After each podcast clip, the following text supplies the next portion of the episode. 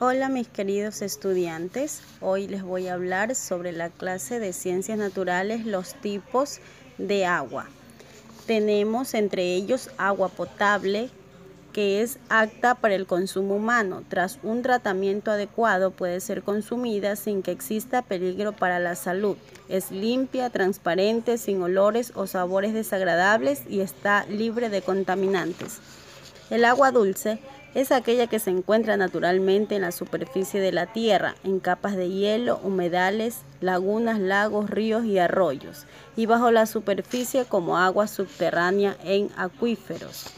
Agua salada también se denomina agua de mar, siendo la que se encuentra en los océanos y los mares de la tierra. Se caracteriza por tener una concentración de sales minerales disueltas. Agua salobre es agua con una salinidad entre el agua dulce y el agua de mar. Agua dura contiene un alto nivel de minerales disueltos. Agua blanda es el agua en la que se encuentran disueltas mínimas cantidades de sales. Agua destilada es aquella sustancia cuya composición se basa en la unidad de moléculas de H2O y ha sido purificada o limpiada mediante destilación.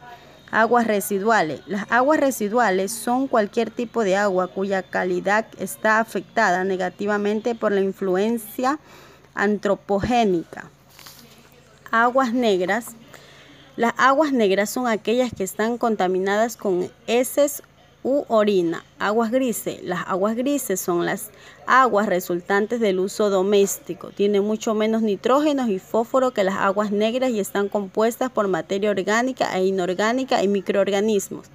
Agua bruta. El agua bruta o agua cruda es el agua que no ha recibido ningún tratamiento. Se encuentra en fuentes y reservas naturales de aguas superficiales y subterráneas.